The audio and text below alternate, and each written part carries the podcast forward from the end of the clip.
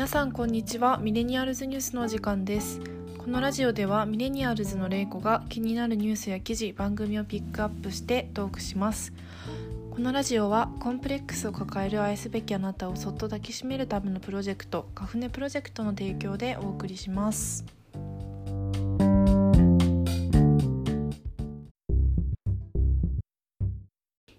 一つ目のトピックは中国でのゲノム編集の双子誕生についてです。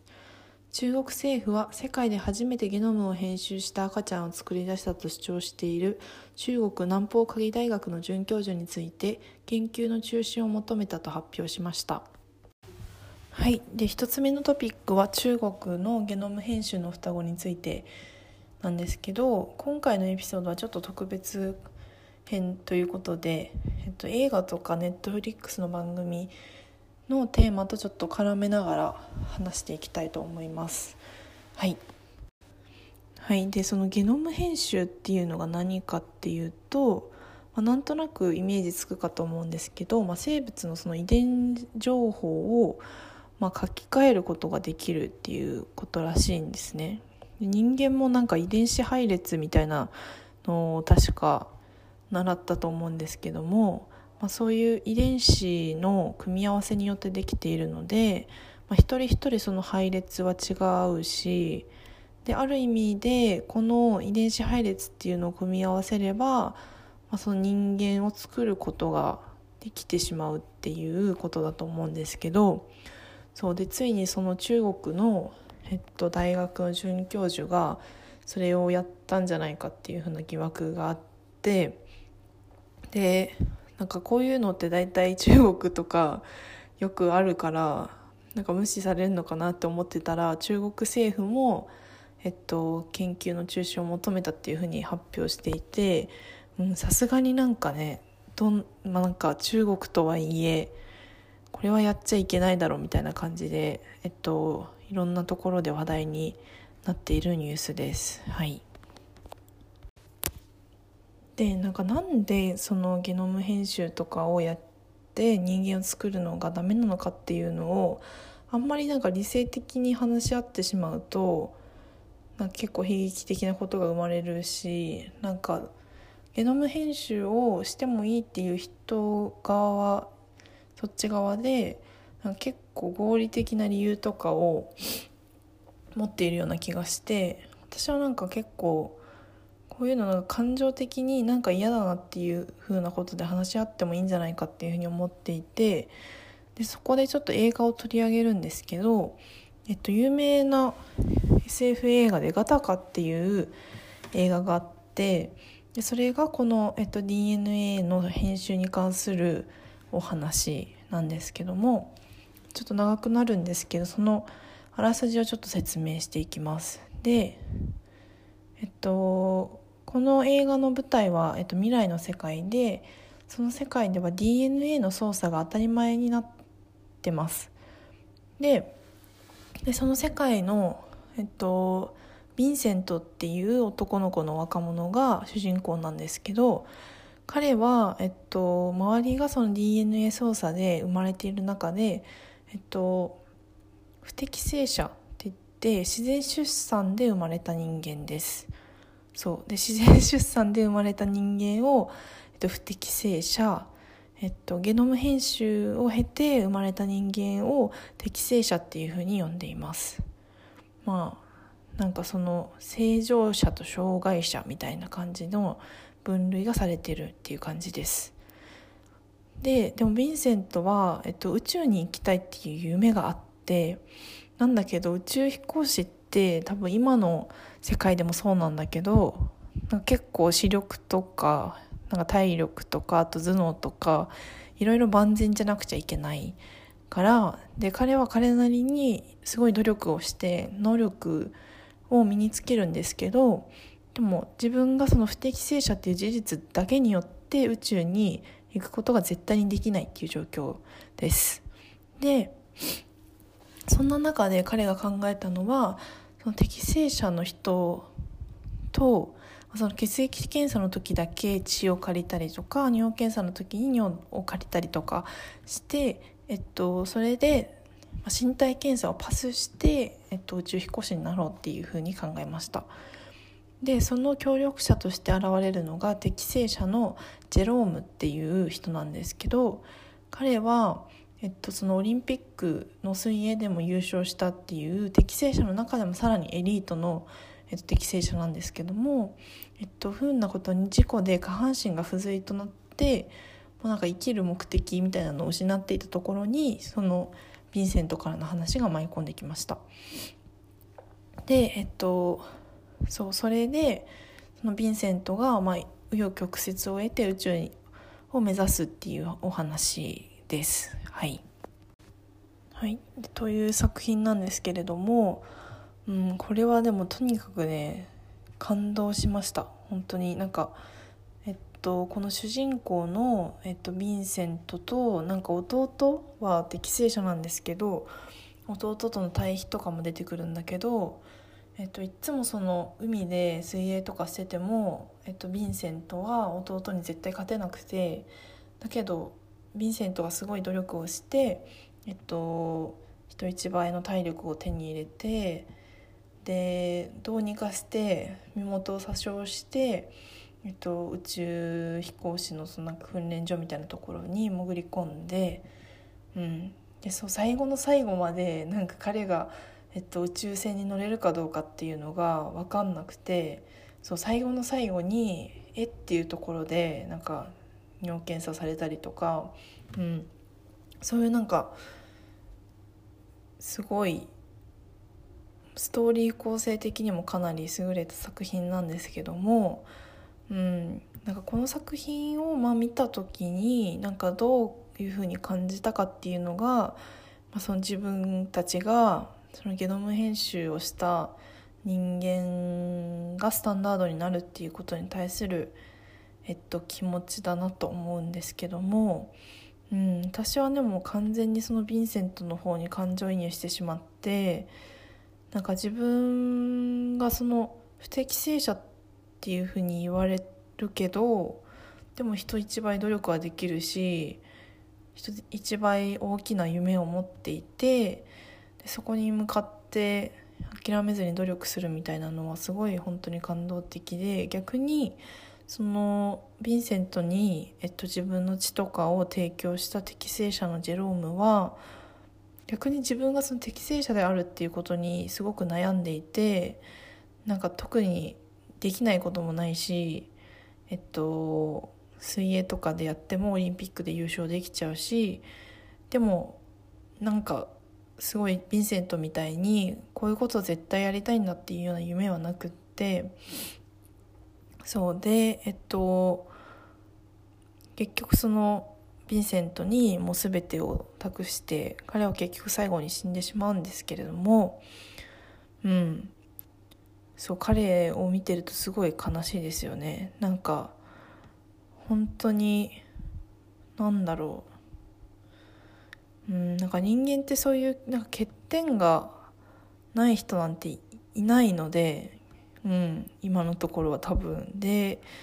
ゲノム編集によってこういう本当に完璧に何でもできてしまうみたいな人が生まれたら一体どうなるんだろうなっていうのはちょっと分かんないんですけどうん。そう。でそういうなんか欠点みたいなところからそれをなんかバネにして頑張るみたいなことももちろんできるしなんか逆にうん自分にその欠点があるっていうことに対するなんか安心感みたいなのも多分あるじゃないですか。なんかなんか自分にも欠点があるしあの人にも欠点があるしなんか全員その完璧な人間なんて一人もいないんだっていうことに関してその安心できると思うんだけどなんかねこういう完璧な人間みたいなものが生まれてしまうとやっぱりうん怖いしなんか例えばその編集してもうなんか絶対病気にならないしみたいな人が生まれたらじゃあどうやってその人は死ぬんだろうとかうんそういうことがいろいろ考えられますよね。うん、でもその多分ゲノム編集をする側はなんかどういうことを思ってやってるのかはちょっと予想でしかないんですけどでもやっぱり人間ってそういう病気とか障害とかそういう不確実的ななんか要素がありすぎてでそれでやっぱり不幸な人ってめちゃくちゃやっぱりどうしてもいてしまうからそうそれそういう不確実性をじゃあもうなくしてしまえばいいじゃんっていう多分考えだと思うんですけどうん。どうなんですかねそれは。うん。不確実性をなくすことが果たしてどれだけいいことなのかも分かんないしうんなんかそういう多様性みたいなのがどうなんだろうなくなるのかな。でも多様性みたいなのも計算してゲノム編集とかできるんですかね。うんそれもちょっと分かんないんですけどうんでもやっぱりちょっと怖いですよね。なんかなんだろうな。なんか今までその人類までのその進化の過程って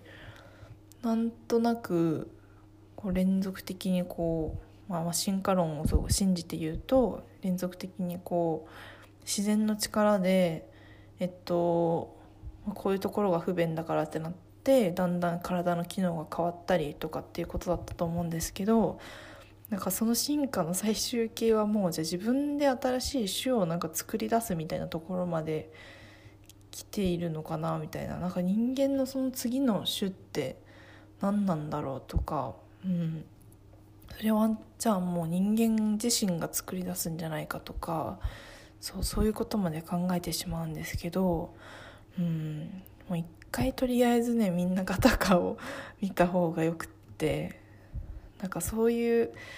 まあ本当に全員がもうサイボーグみたいになっちゃえば楽なのかもしれないですけどね、うん、でも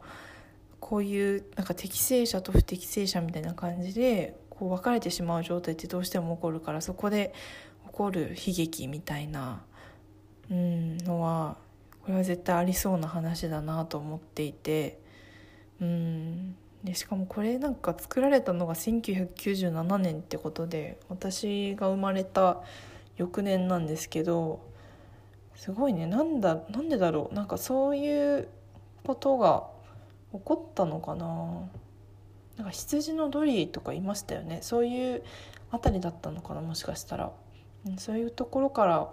人間にもそうなっちゃうかもしれないねっていうような危機感がだんだんこの時から出てきていたのかもしれない。うん、でもこのガタカは本当に俳優もすごい有名ななんかえっとジュード・ローとかあとあの主演の人なんて言うんだっけなでもすごいいろんな映画でよく見るそうめちゃくちゃ有名な俳優さんで演技力とかもすごいからしあとはなんか SF 的ななんかビジュアルとかもすごいいい具合に取り入れているのでそうとにかく作品としての完成度が高いからなんかそのゲノム編集についてとか考えたい時にもしまだ見てないよっていう方は是非見てください。はい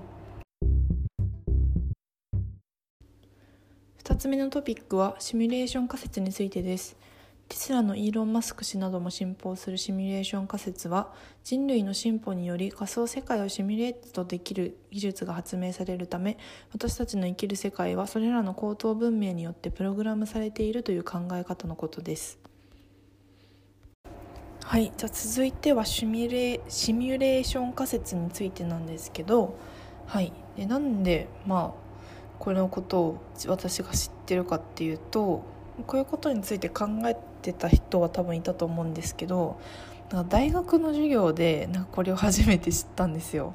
そうでなんか私その一橋大学に通っていてで、まあ、大体授業ってその、まあ、小学部に通っているのでまあ割とビジネス的なお堅い感じのものが多いんですけどたまにそういう他の社会学部とかの授業を取るとなんか結構面白い授業が多くてでなんか一個ねもうすごいぶっ飛んでる授業があったんですよ。なんかなんだっけなんていう名前だったかな。なんかその授業名からはなんか想像つかないくらい割とぶっ飛んでる授業とその教授が なぜか一橋にいてなんかそれはえっとその結構シミュレーション仮説とかあとは何だろう人が人を食べることとか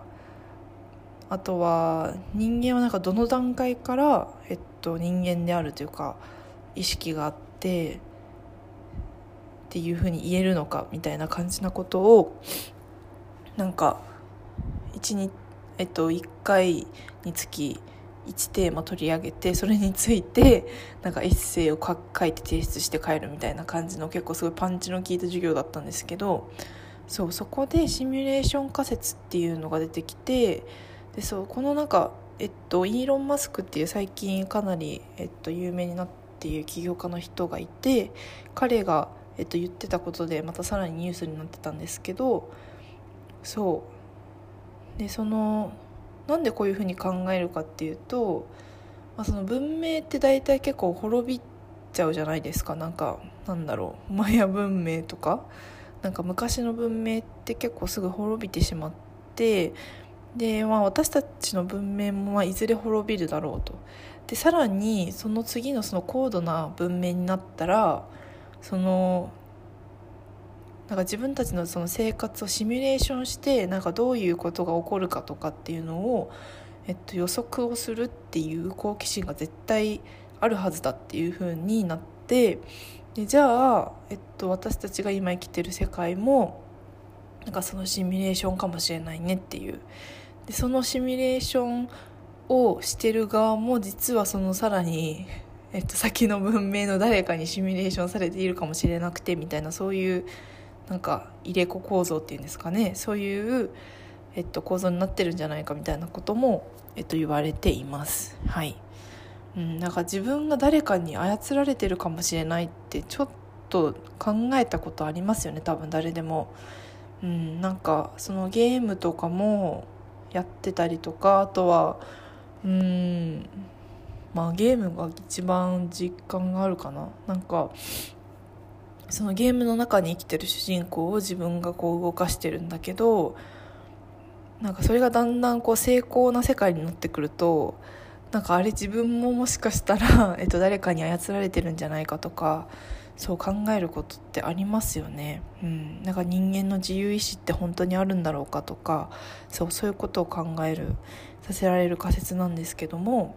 それに関連してまた、えっと、映画とかあとネットフリックスの作品をちょっと取り上げたいと思います。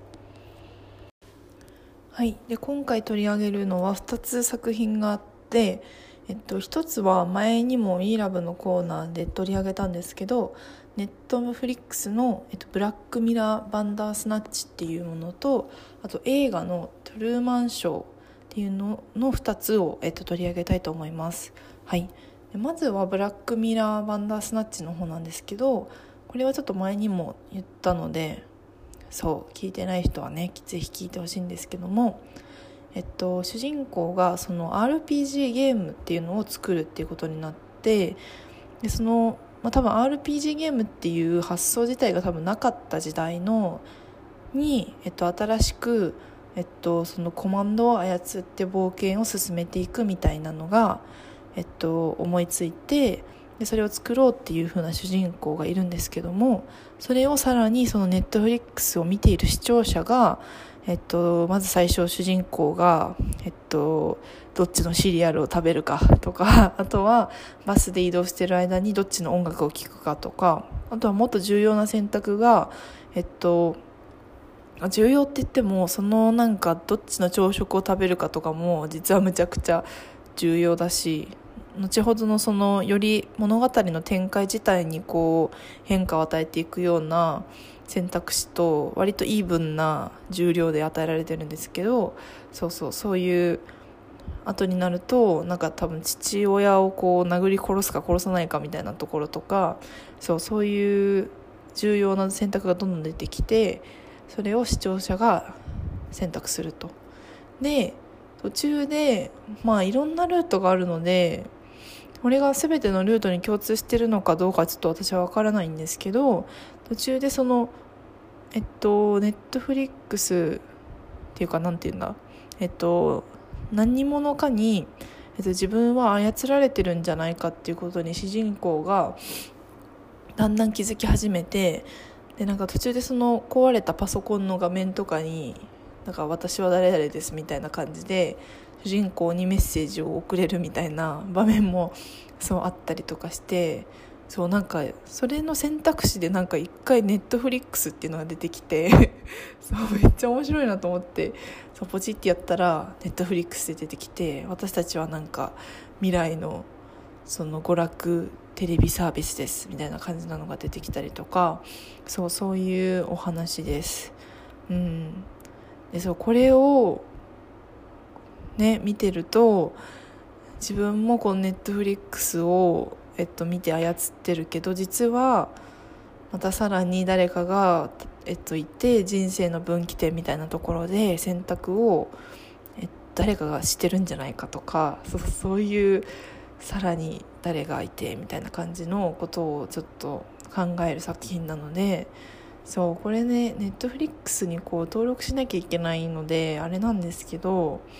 うんまあ、私はもう全力でネットフリックスをおすすめする、うん、なんかやっぱりこういうなんかオリジナルで、えっと、特にその「ブラックミラー」っていう作品が本当にすごいいいので、うん、もし見てない人いたらもうネットフリックスにねそう加入するところからおすすめします。そうな中でファンの人かながえっとすごい分岐図みたいなのを作っていたのがなんかツイッターにどっか転がってたんですけど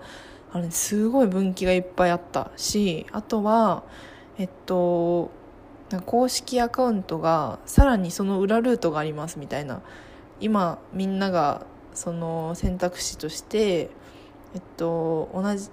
えっと、違う選択肢をこう選ぶようにしてどんどん進めているけど同じ選択肢を実は2回選ぶっていうことをしたら裏ルートに行けますみたいなことが発表されてそうそれでさらにざわついているみたいな感じでそう本当に多分何回見ても、えっと、同じ物語にならないのでそうぜひこれは見てみてください。はい。はい。でブラックミラーバンダースナッチはちょっと前にも喋ったのでこれぐらいにしておくんですけどその次の映画「トゥルーマンショー」っていうのもちょっと取り上げていきたいと思います。でこれもちなみにネットフリックスで見れます。そうネットフリックスで私は初めて見ました。でこの「トゥルーマンショー」はすごいねあのコメディタッチなんですよ。あのブラックミラーはちょっと結構シリアスな感じが最初から漂ってるんだけどえトゥルーマンショーは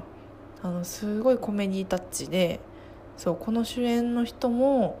またちょっと名前を忘れてしまったんだけどなんかいろんななんだっけイエスマンとかもやってたかな。えっと人生はなんとかみたいな。適当。みたいなやつとか本当に結構有名なコメディで有名な人でそう。その人が出てるし基本なんか最初楽しいからすごい見やすいんだけど私はこの映画ねなんかなんか今まで見た中で一番怖かったかもしれない。なんか鳥肌が立ちましたね最後の方に。うん、でどういう話かっていうあらすじをちょっと説明していきます。で、まあ、あらすじって言ってもちょっとざっくりしてるんですけど、えっと、この主人公はトゥルーマンっていうその真実の人っていう名前です。で彼は、えっと、何者かっていうとあの彼自身は普通のその平凡なサラリーマンです。でまあ彼女とかいて、まあ、結婚もしてみたいな。家庭を持っている非常に平凡なサラリーマンなんですけど実は彼はそのテレビの中の人なんですよ。彼は気づいてないんだけど「トゥルーマンショー」っていう、えっとまあ、ドキュメンタリー番組的なやつの、えっと、主人公にされていてで、まあ、生まれた時からなんですけどで実はその彼が住んでいる世界とかは全てテレビの人が作ったセットになっていて会社とかも実は機能してないしで周りの人とかもトルーマンがその出勤するのに合わせてそのえっとディレクターの人が「あじゃあトルーマン来たから通勤してください」みたいな感じでこうバーって人が来てでみたいな。そうトゥルーマン来たからお店対応してくださいとかそういうので動かされているっていう結構怖い話です。周りの人は全部役者でその妻とかお母さんとかも全部役者。そう。だからえっと本当は彼のことを別に好きではなくて多分そその彼らはその仕事が終わったら家に帰って多分別の家族が本当の家族がいてみたいなそういう話です。はい、でトゥルーマンが、まあ、途中で、えっと、なんでだったっけな？えっとそうなんかねハプニングが起こって、えっと、あ自分の生活が実は放映されているっていうことになぜか気づいてそうそこからなんか脱出するっていう話なんですけど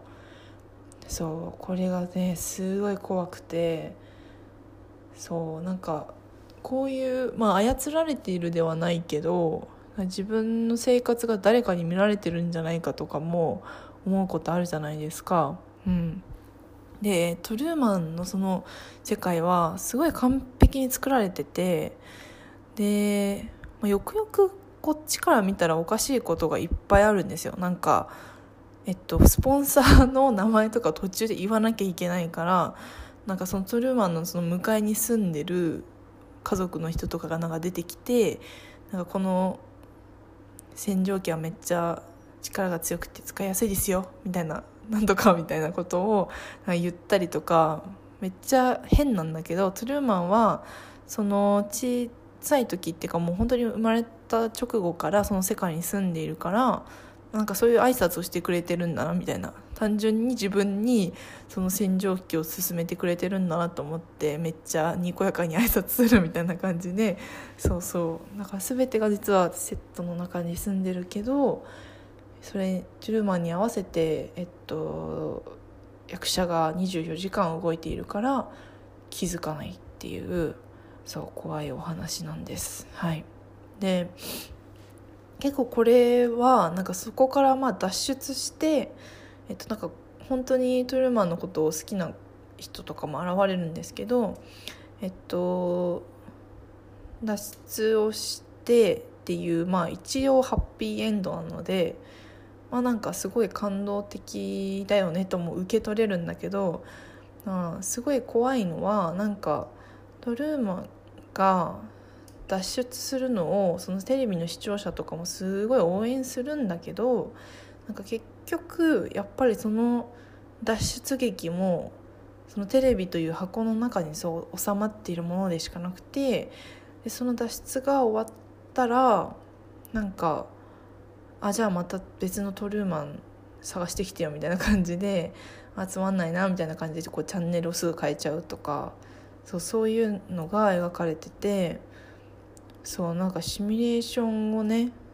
こう外から見ていてうん。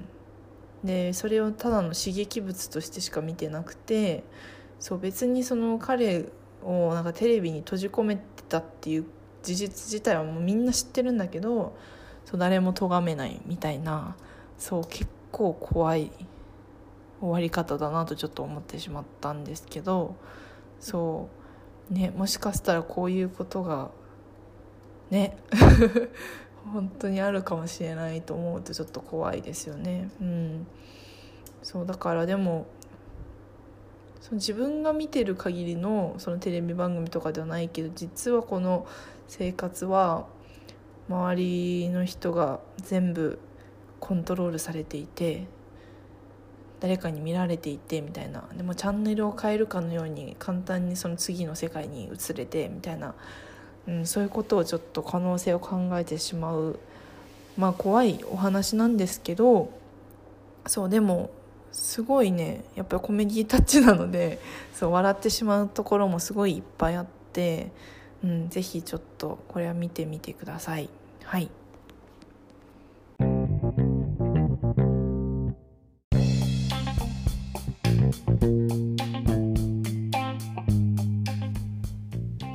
今週の WeLove のコーナーということで今週は映画「沈黙」を取り上げます。はい。で今週の WeLove のコーナーは映画「沈黙」こちらもネットフリックスで見れます。そう。でそれを取り上げようと思うんですけど沈黙は、まあ、その遠藤周作が原作のめちゃくちゃ有名な小説で皆さんあらすじ知っってるかな？知らないかな？なんかこれね結構あらすじを説明するのがすごい難しいんですけどちょっと頑張って長くなるかもしれないけどやっていきますね。でえっとそのイエズス会の中ですごい高名なフェレーラっていう司祭の人がいてでその人がその布教のために日本に渡ったんですけどその彼が帰教したっていう、えっと、キリスト教を捨てたっていう風な知らせがローマに入ってでその彼の弟子たちが、えっと、同じようにそのフェレーラを探しに、えっと、長崎に、えっと、潜入しに行く行った先で起こる話です。はい、でその、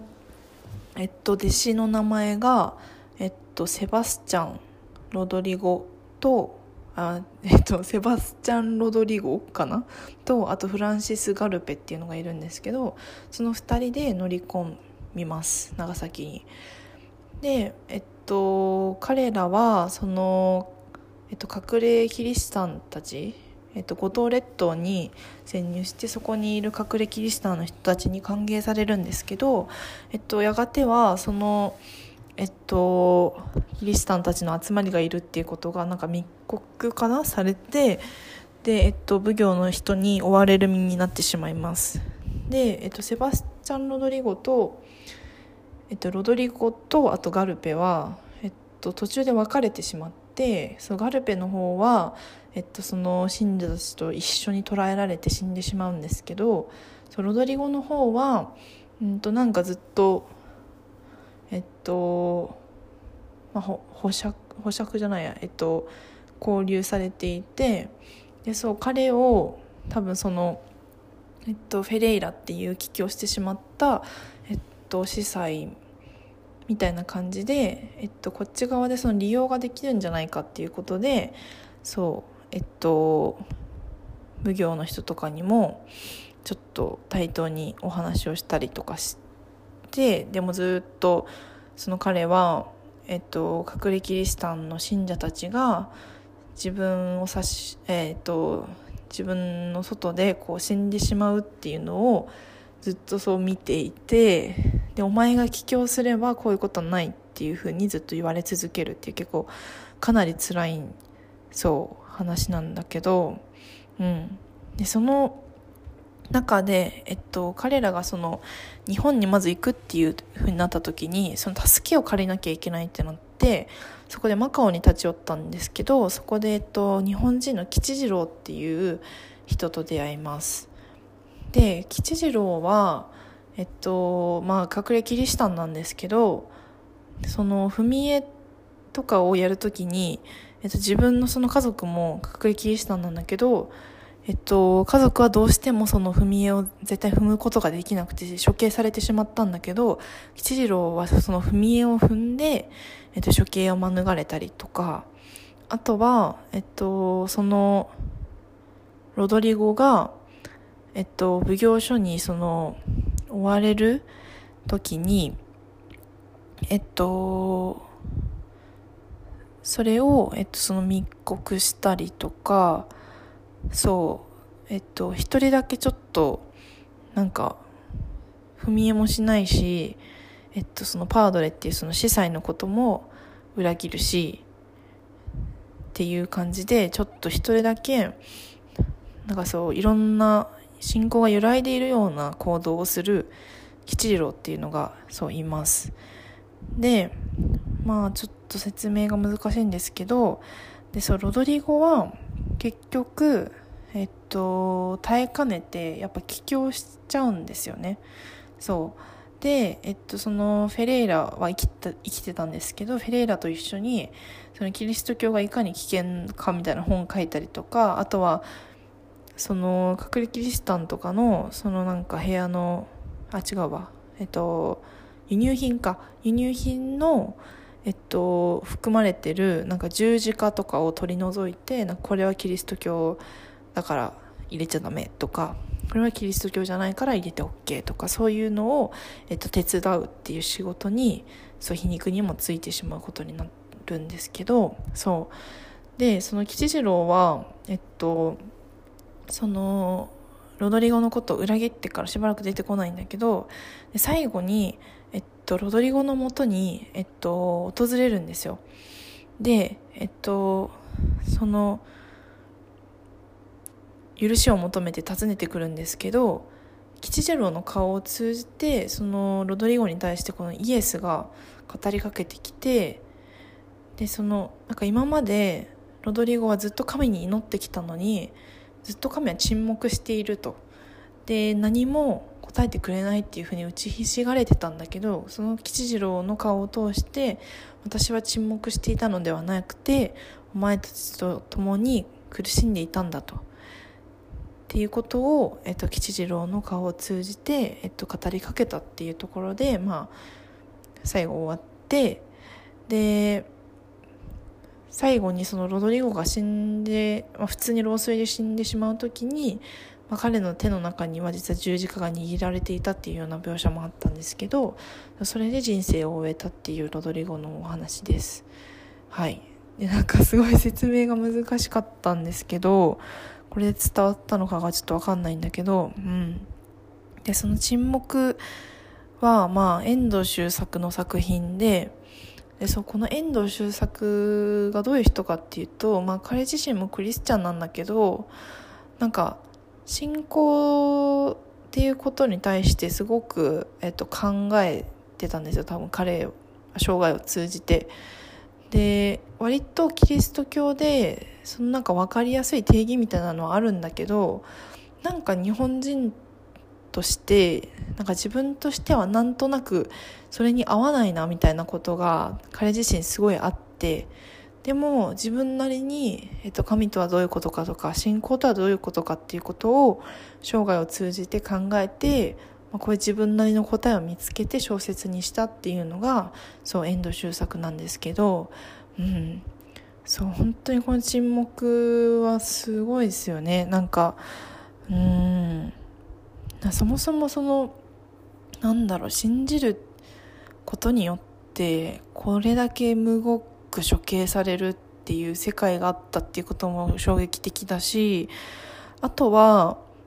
そのロドリゴがその帰郷しろっていうふうに長崎奉行の方から、えっと、説得される場面があるんですけどそこでねなんか長崎奉行の人が言ってることが結構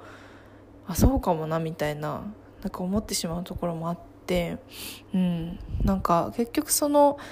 えっとキリスト教をお前たちはその布教したいって言って日本に来てるけどなんかその布教したいっていうことこと自体が無謀で、うん、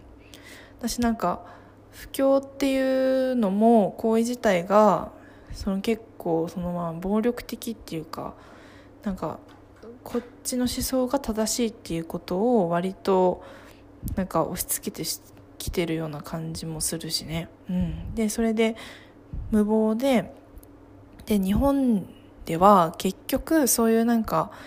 浄土真宗とかそういう仏教的な考え方がかなり根強いからお前たちが言ってるそのキリスト教の信仰はどうせなんかねじ曲げられてしまうっていうようなことを言っていてうん。でそうえっとロドリゴとかガルペもえっと、日本はなんかもう沼地みたいな感じでもうそういう信仰がどんどんどんどん変容していってしまうっていうことにすごい戸惑わされてそうじゃあ自分たちが信じてる神って何なんだろうみたいなこともすごい迷い出すんですけどうん。なんかねあのなんでこんなだからこういうことのために結局争うのがなんか無駄なんじゃないですかっていうことをそうなんか長崎奉行の人は言うんだけど、まあ、確かになと。なんかすごいいかにも悪そうな顔してるのでしてるし、まあ、結局処刑したっていうのはえっと、かなりむごいことなのであれなんですけど確かにこんななんかそうね信仰をなんか捨てる捨てないみたいなことで命を落とすのって無駄じゃないっていうのもね、うんまあ、確かになって思っちゃいますよね。そう。でまあなんか信仰っていうことについて考えた時に、うん、やっぱり私もなんかその不況っていう言葉は嫌いだなっていうふうに思っていてなんかその神に関しての捉え方とか、まあ、他のその物事とかでもいいんですけどそれそういう捉え方って人によって変わっててよくって価値観とか。でも不況とかってやっぱりこっちの価値観が正しいしこっちを信じた方が絶対いいよって言って、えっと、広めるっていうことだと思うから、うん、確かにそのことについてはちょっと違和感があってそう。だからでもそのロドリゴとかあとは吉次郎とかは結局最後はその自分が信じてる神と1対1で対峙しし続けるんですよ。なんかえっとロドリゴはそのなんか周りのえっと信徒たちがえっと、むごい形で処刑されているのを見ている時にもずっと神に語りかけているしあとは吉次郎もなんか一人だけちょっと別行動をしていてそうなんか彼が一番その信仰心が揺らいでいるようには見えるんだけども彼が実は一番その信じることって一体何なんだろうっていうことを多分ずっとと自問自答していた人でそう。で周りのみんなはそのえっと、まあ、偶像というかねなんかそのイエス・キリストの絵をキリストとかあとはマリアの絵を、えっと、踏めないって言ってかたくなに踏まないで死んでいってしまったけどそう結局あれはただの偶像なのでその自分がなんか心の中で、えっと、どういう神を信じてるかっていうのとはやっぱり関係がなくてそう。で自分がこれをたとえ踏んだとしても、えっと、神は自分のことを見ていてくれるっていうふうに思えてるので吉次郎とロドリゴは、うん、その点で言うとすごい信仰がね強いんだなっていうのが、まあ、随所でわかるしっていうお話なんですけどそうで私はなんかキリスト教徒ではないんですけどこういうなんか信仰についてとか考えることが結構好きでそう。まあなんか昔そのキリスト教の学校に通っていたっていうのもそうだしあとはなんかそういうその神だけではなくってなんか何かを信じるっていうことに対するなんか多様性がそうなんかもっと認められないといけないっていうふうに思っていて、うん、なんか結構その人が信じてることとかをなんか自分はちょっとバカに斜めから見てしまうっていうような、えっと、性質が結構あるんですけどでもなんかその信じてるものと自分とのその1対1の関係ってもう本当に誰にも邪魔できないものだからそう絶対そういうのを持っている人をなんか邪魔してはいけないし自分もそういうものを見つけなきゃいけないっていうのはずっと、えっと、思っていてそう。でそうそのことに関連してそう遠藤周作のその他の作品もえっとそういう信仰がテーマになっているので一番おすすめなのは「深い川」っていうそう小説があってそうそれはえっと、自分がそのノートの中でちょっと紹介したのでまた読んでほしいんですけどそれも、えっと、その自分対神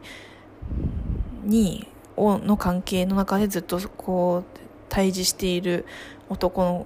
の周りの人たちがその人のことをまあやんややんや言うんだけど結局その彼の信仰者はすごく強くて、まあ、その強いコネクトを持ったまま死んでいってしまったっていうような話であとは、えっと、その彼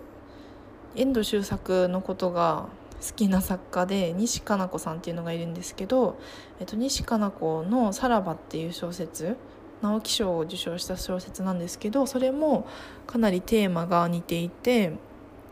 でそれも、えっと、自分は信じるものをずっと持っていなかったんだけどその主人公の姉は、まあ、ずっと人生の中でなんかすごいエキセントリックな変な行動をする姉だったんだけどでも実はその彼女が、えっと、自分が信じるものっていうことに対してすごくひたむきに行動していたっていうことが分かってっていうような話なのでそうこの「沈黙に始まり」あとは遠藤周作の「深い川」と西加奈子の「さらば」っていうのもちょっとぜひ本が好きな方は読んでみると面白いかなっていうふうに思います。そうなんかあの結構遠藤周作はすごい神のことが、えっと、直接的に出てくるのでちょっと抵抗感がある人が多いかもしれないんですけど西加奈子とかは、えっと、テーマは似ているんだけどそれをすごく、えっと、もっと分かりやすい形で神以外の形で書いてくれているのでそうぜひ読んでみてください。はい。